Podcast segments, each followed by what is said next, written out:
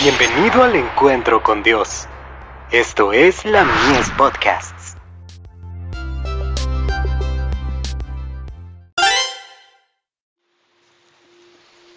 Recibiréis poder.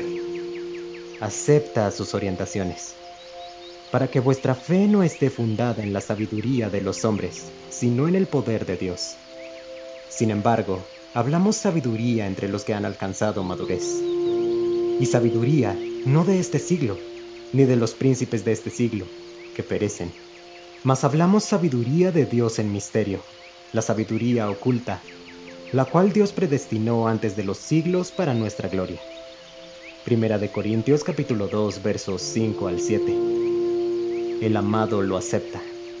Fervientemente siento que usted debería perfeccionar su carácter cristiano, no con el auxilio de sus propias fuerzas sino con la fortaleza y con las virtudes de la justicia de Cristo. El don del Espíritu Santo es el mayor regalo que Dios podría conceder al hombre finito. Es gratis para todos. Este obsequio es de un valor incalculable. Esta prenda señala la entronización del unigénito Hijo de Dios en su reinado de mediación, mediante el regalo del Consolador el Señor Dios de los cielos demuestra al creyente la reconciliación perfecta que logró entre él y el hombre.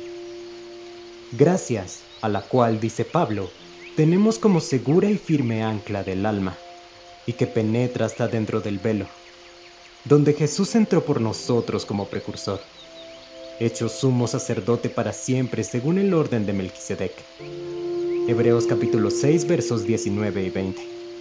¿No dijo Dios que concedería el Espíritu Santo a los que lo pidieran? En la actualidad, ¿no es acaso el Espíritu alguien real, verdadero y guía fiel? Hay creyentes a los que les parece una presunción tomar al pie de la letra esta promesa. Oran al Señor para que les enseñe, y sin embargo se resisten a dar crédito a la promesa de Dios y a creer que fuimos instruidos por Él para reclamarla. Si acudimos a nuestro Padre Celestial con humildad, con fervor y la mejor disposición para aprender. ¿Por qué poner en duda el cumplimiento de su promesa? Ni por un momento debemos desconfiar de él, porque eso significa deshonrarlo.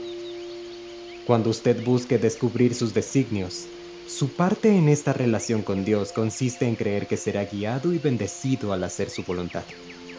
Debemos desconfiar de nosotros mismos, no sea que interpretemos mal sus enseñanzas. Aún esto podemos hacerlo objeto de nuestras oraciones y confiar hasta lo sumo que el Espíritu nos guiará a interpretar correctamente sus planes y la obra de su providencia. Carta 35, 1893.